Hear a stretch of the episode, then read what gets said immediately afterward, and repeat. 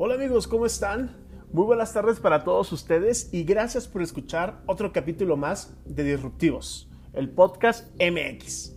¿Qué piensas si te digo que queremos tener visión nocturna o implantarme un imán en la punta de los dedos o conectar una antena que salga de mi cerebro para identificar más cosas por medio del sonido? ¿Qué piensas?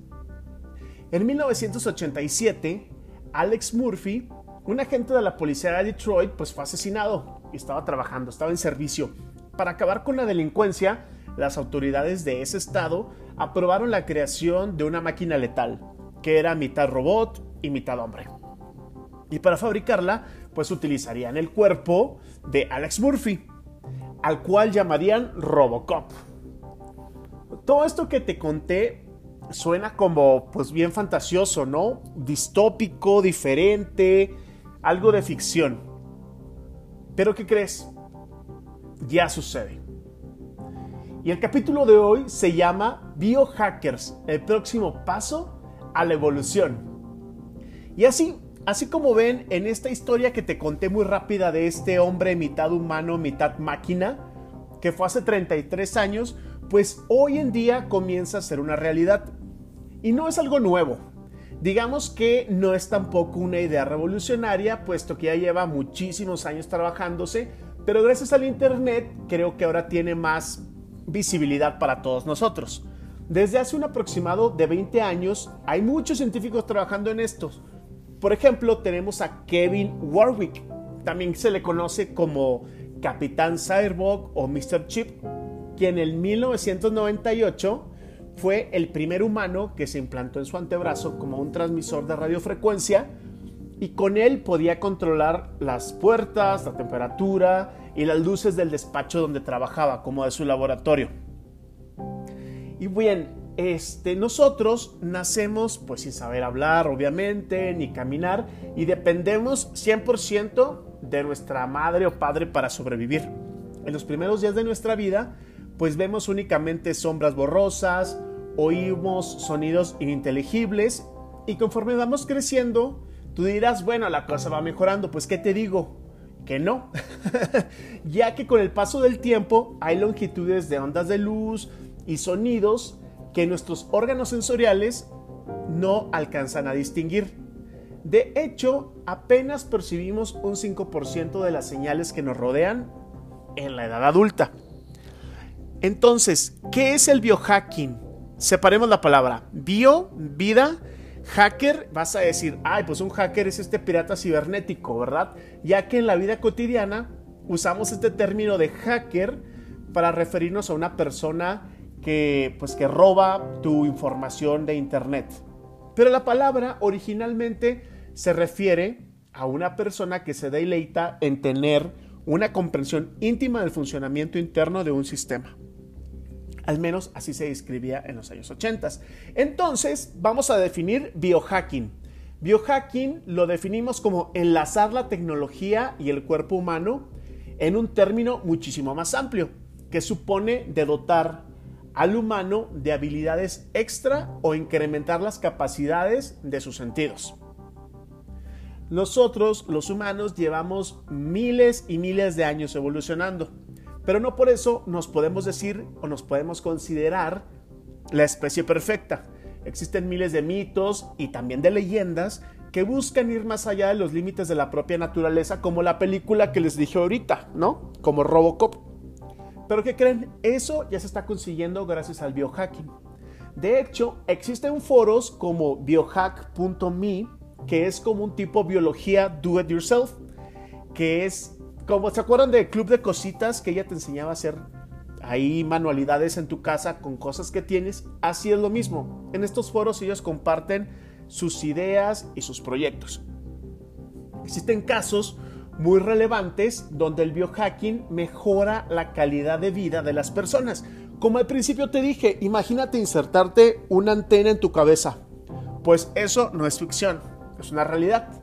El caso del británico Neil Harbison quien es un artista incapaz de distinguir los colores por una enfermedad de nacimiento.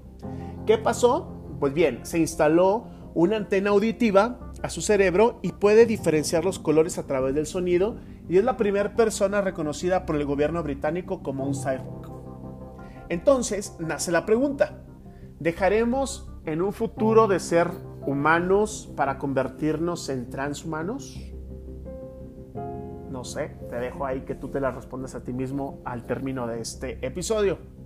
El biohacking obviamente defiende las prácticas en las que no se ponga en peligro la salud, como puede ser el implante de esta antena auditiva o un chip bajo la piel para podernos identificar, no sé, vía Bluetooth o para medir los niveles de azúcar en tu sangre. Pero en esta vida existe de todo y como siempre tiene que haber extremistas.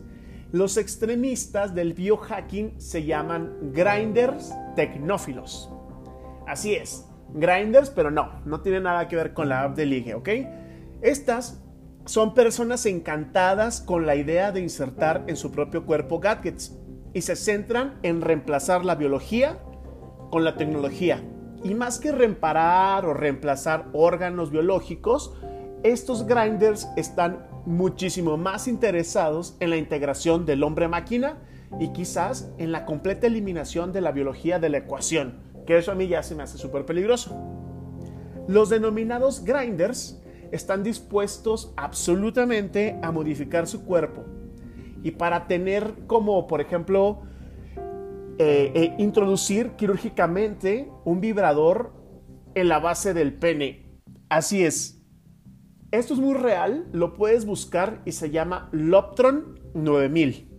Y yo sé, seguro lo vas a buscar, ahí está en Google, búscalo y sí existe, pero llegar a eso creo que ya es un extremo peligroso.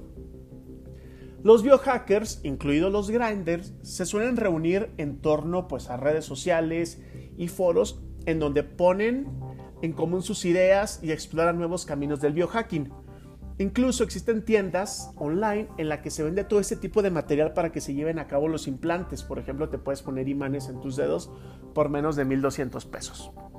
Los biohackers lo hacen todo esto de una manera pública porque ellos tienen la idea de que la información debe ser para todos y no se debe ocultar. Por eso es que lo hacen de esta manera. Pero bien, la integración entre metal y la carne, el hardware y el cuerpo humano es algo que provoca ciertas emociones, una mezcla entre fascinación, desconfianza, además de mil dilemas éticos que pueden existir de por medio. Ya sea un sueño o una realidad palpable a la vuelta de la esquina, hay quienes pensarán que todos, incluidos transhumanistas, biohackers, grinders, los que trabajan en laboratorio casero, o los profesionales de la medicina entran en el mismo saco de pseudocientíficos. ¿Por qué? Pues porque están desafiando a la naturaleza.